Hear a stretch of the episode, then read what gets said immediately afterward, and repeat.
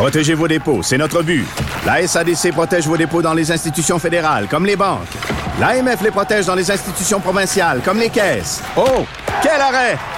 Découvrez ce qui est protégé à vos dépôts sont protégés.ca des auditeurs euh, qui prennent la peine de m'écrire pour souligner qu'ils euh, sont d'accord pour dire que si Mike Ward s'était attaqué à une autre personne, par exemple à Safia Nolin, euh, il n'aurait pas eu autant d'appui. J'aime ça quand vous m'écrivez, continuez à le faire. Ça nous permet d'alimenter la réflexion, de la poursuivre plus loin. Et parfois, vous avez aussi des bonnes suggestions de sujets. Donc, vous pouvez le faire en écrivant à la page, sur la page Facebook, dans la messagerie de Cube Radio, ou même ma messagerie privée à moi. Je regarde mes messages assez régulièrement il est là, David Quentin, notre littéraire préféré, libraire à la librairie Coop Zone de Québec. Salut, David.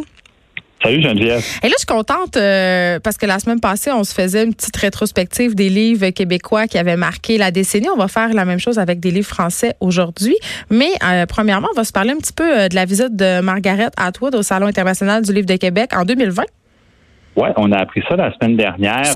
Daniel Chénina, Daniel euh, nouveau directeur général euh, par intérim du Salon de, du Livre de Québec, euh, annonçait la venue le, 14 avril au Centre des congrès de cette écrivaine-là, âgée de 80 ans, qui a remporté cette année le, le prestigieux Booker Prize pour les Testaments, qui est la suite de, de la, servante, écarlate, écarlate. Puis c'est, c'est, c'est quand même une grosse prise. Et, tu vois que le, le Salon du livre a, quand même de Québec a réagi un peu à Montréal et qui aussi cette année a mm. eu comme invité d'honneur là, au grand invité Inky Bilal, a reçu aussi euh, Brett Easton Ellis. C'est-tu comme, tu sais, t'en rappelles-tu de la guerre entre les, le festival, les Franco et le Festival d'été de Québec? Là? Est-ce qu'on va voir euh, pointe cette rivalité-là entre les deux salons du livre?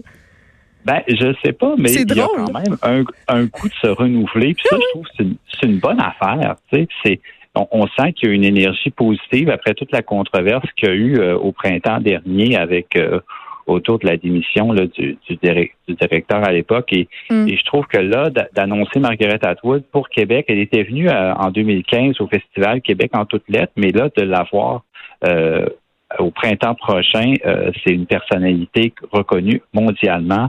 Euh, une grande figure de la littérature canadienne. Donc, c'est une bonne nouvelle pour Québec et je suis, je suis très content. Je, suis assez d'assister à tout ça. Et là, tu voulais, euh, c'est rare que tu fais ça, mais tu voulais faire un petit euh, coup de gueule par rapport au prix France-Québec.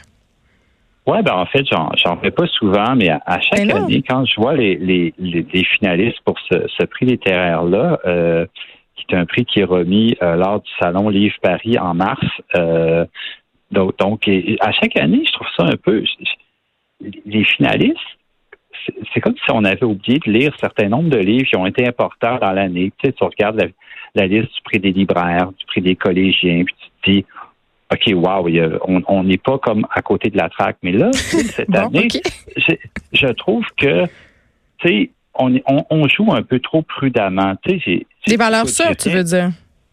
Ben, Michel Jean, David Goudreau, j'ai rien contre, là, mais, mais mais, tu sais, Andrea Là, tu dis ça parce qu'ils vendent beaucoup de livres. Absolument pas. OK. C'est pas ça la raison, mais je sens que pour ce prix-là, hmm. on se cherche plus un ambassadeur ou une ambassadrice. Oui, quelqu'un qui va, qui va scorer d'un média, c'est ça? Oui, mais en même temps, tu sais, quand tu vois que quelqu'un comme Kevin Lambert, cet automne, le, toute la popularité puis l'engouement qu'il y a autour oh, de son livre, ben c'est un signal que ça envoie qu'on aimerait savoir un peu plus de 109 sur ce prix-là. Puis euh, des noms comme euh, Marie-Ève avec la trajectoire des confitis ou Marie-Pierre Lafontaine avec euh, Chienne, Le drap blanc c'est une C'est des livres qui ont, qui ont marqué pour moi la ouais, là, je trouve ça dommage. On dirait que c'est pas un prix de premier roman, le prix France-Québec, non? Souvent, il y, en, a quand même. La mort de roi de, de Gabrielle Isa Collard, que tu as beaucoup aimé, que tu as invité à l'émission, elle est là, puis je suis, ah! content pour elle, mais c'est la seule. Le reste, c'est quand même des, des, des, grosses pointures. Il faut, il faut, et, c'est bien, il y a le Mammouth de Pierre Sanson, un roman que j'ai adoré, puis tu sais, il faut aussi célébrer les plumes qui sont là, qui écrivent, mais depuis un certain temps, mais j'aurais aimé voir un peu plus de variété dans la sélection et qu'on joue un peu moins sur les, les gros noms, disons, les noms qu'on a l'habitude de voir un peu année après année. Donc, c'est euh, entendu. Un petit, peu, un, petit, peu déçu par cette, euh, cette sélection de huit Normands. Et euh, cette année, juste pour le mentionner, c'est Mathieu Simard qui a remporté le prix euh, pour son livre Les écrivements qui était paru chez Alto. Oui, puis je dois dire que j'ai bien aimé son dernier livre, Une fille pas trop poussiéreuse qui euh, qui vient de sortir. J'ai trouvé ça assez bon. Euh, allons-y tout de suite, David, parce que quand même, ben, on a cinq beaux livres dont j'aimerais qu'on parle. Et le premier, évidemment, par un de mes écrivains préférés, Emmanuel Carrère. Oui, Limonov tu sais, les cinq, c'est difficile de faire, de choisir cinq livres pour résumer une décennie. Mais moi, ce que j'ai remarqué dans la décennie 2010, en tout cas en France, c'est ce mélange qu'il y a dans les livres entre l'intime, le social et le politique. Comme ces trois choses-là étaient beaucoup imbriquées dans les livres. Mm. Donc, on parle, on parle souvent de, de soi, mais pour parler de questions qui sont liées euh, aux mouvements sociaux, aux changements qui se passent dans la société, mais aussi, c'est très politique en France. Donc, c'est c'est des livres qui reflètent un peu ça. Puis Limonov d'Emmanuel Carrère, c'est un livre qui, parle de ce personnage-là, qui est un écrivain culte, un leader politique, qui a une vie complètement euh, romanesque, on, va le dire, parce que euh, c'est quelqu'un qui est né dans, dans l'absurdité du totalitarisme soviétique. Puis ce qui, le tour de force de Carrère, c'est d'en dépeindre un personnage qu'on qu'on adore et qu'on déteste à la fois. Mm. C'est un livre fascinant. Puis il y a eu cette, cette vague aussi en début de décennie de, de faire comme ça des portraits d'écrivains. Jean Echenoz l'a fait aussi aux éditions de Minuit. Donc, c'est, écoutez, si vous n'avez pas lu Emmanuel Carrère, Limonov, c'est une entrée euh, vraiment dans son œuvre euh, ah. exceptionnelle. Je devais, je devais le mentionner. Mais moi, il n'y a, jamais rien, il y a jamais rien, David Quentin, qui va euh, égaler l'adversaire à mes yeux. l'adversaire qui est un roman qui est parti d'un fait divers de ce médecin, ce faux médecin français qui a assassiné femmes et enfants quand sa supercherie a été découverte. Moi, ce livre-là, pour moi, c'est un des livres qui m'a le plus marqué dans ma vie. Ah non, un grand écrivain. Je suis d'accord avec toi. Je suis d'accord avec toi, mais bon, allez, on continue. Poursuivons avec Virginie Despentes. Oui, Vernon Subutex, une trilogie. C'est paru euh, un petit peu plus tard, euh, en 2013, je crois, ou 2015. Mm. Et euh, ce livre-là, tu sais, Virginie Dépense, un peu l'écrivaine rock de sa génération. Ah, oui, c'est très chaud. Elle a écrit dans la quarantaine, puis elle a voulu faire une, une grosse fresque, une saga sur vraiment tu sais, les différentes strates sociales. C'est l'histoire d'un d'un ancien disquaire qui perd son emploi, qui se retrouve un peu à la rue. Et, on va le suivre un peu dans ses péripéties à travers un Paris un peu glauque. Et, mm. et, elle se gêne pas pour dépeindre différents personnages de la société, que ce soit le, le, le chômeur ou euh, le bobo ou le, tu sais, tous les personnages qu'on croise dans la société, elle le fait avec vraiment beaucoup d'intelligence.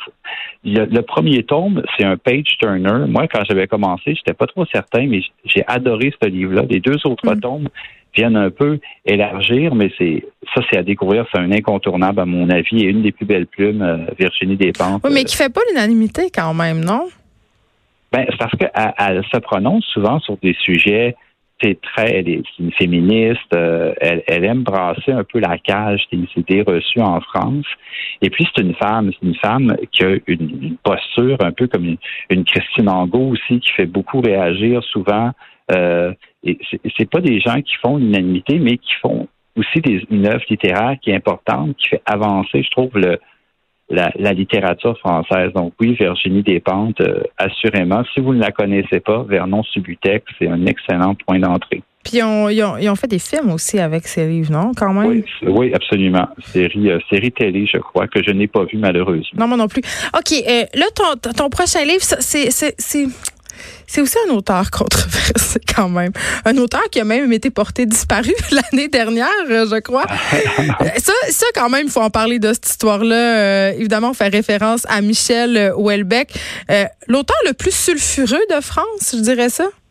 Assurément, je ne pouvais pas le pas choisir, surtout qu'en 2010, il y a eu le prix Goncourt pour la, la, carte et le territoire, puis on savait qu'il allait continuer à, brasser un peu et être très controversé durant les années 2010.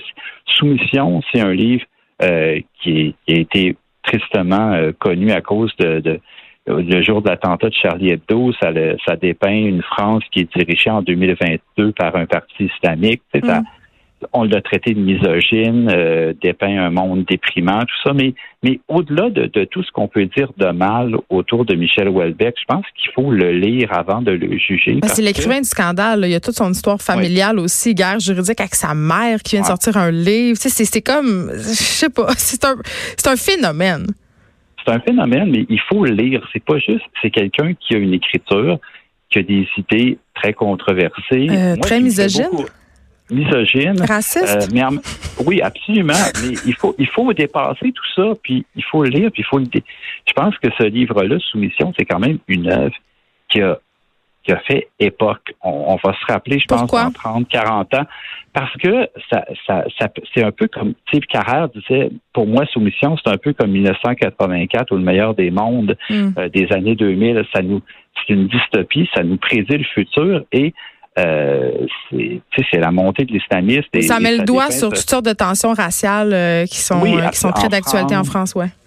Absolument. Puis ça ça y va pas de même ordre non plus dans la description de de, l'homme dans la quarantaine, un peu libidineux, à bout de souffle. Ça, c'est, moi, je trouve ça très drôle, en fait, quand je le lis, Welbeck. Je trouve le lire de cette façon-là plutôt Oui, détaché, c'est ça. Oui, bien sûr. absolument. mais, mais oui, c'est un incontournable. Puis moi, j'aime bien euh, toujours euh, souligner à gros traits que c'est un gros macho fini, mais c'est un grand écrivain. Et euh, c'est vrai, c'est un peu notre Charles Bukowski version française. Moi, c'est ce que je trouve. Un peu, pas, peu. pas dans le côté alcoolo, mais dans le côté je veux choquer. Je dirais ça comme ça. Euh, histoire de la violence maintenant euh, d'Édouard Louis. Édouard Louis, c'est un peu le Kevin Lambert français, c'est-à-dire qu'il y a eu une fulgurante euh, ascension quand même. Là.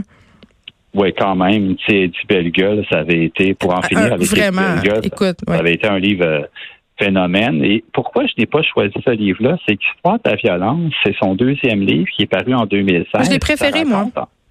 Moi, j'ai préféré ça à Eddie Bellegueule parce que je trouve que c'est un livre tu sais, qui raconte la rencontre avec euh, une histoire d'un soir qui se termine en viol, puis toute la mm. question un peu de justement de qui est cet homme qui le viole, qui est arabe, euh, d'où est-ce qu'il vient, sa famille, euh, pourquoi il a posé ce geste-là? Et c'est une réflexion aussi sur le, le consentement, sur les limites de, d'une rencontre passionnelle, amoureuse, rencontre d'un soir. C'est, et il, y a tout un, il y a tout un débat juridique qui est parti après ça. Donc, sais, c'est le, après le, ce livre-là? Oui, parce que le, la personne du livre, parce que il fait dans l'autofiction. Il n'y a pas de fiction dans ce livre-là. Ce que je vous raconte est vraiment arrivé pour de vrai. Et la personne en question, elle l'a amené en cours et il y a eu tout un débat euh, autour. C'est finalement Edouard Louis qui, qui l'a emporté, mais mais c'était la vérité littéraire versus la vérité judiciaire. Oui, en France. En France, il y a eu plusieurs procès à ce sujet-là, notamment avec l'auteur Christine Angot aussi. Là, on peut pas. Euh, ils ont un petit, un petit truc avec l'autofiction. Oui, mais c'est intéressant de voir comment la littérature nous fait réfléchir, nous fait penser autrement, tu sais, des questions euh, d'actualité. Je, je le dis souvent, je me répète un peu souvent, mais c'est, je trouve que la littérature est, est amenée à nous amener ailleurs, nous faire réfléchir autrement. L'écrivain est là pour euh, questionner un peu euh, l'actualité. Et c'est ce qui est hein, intéressant.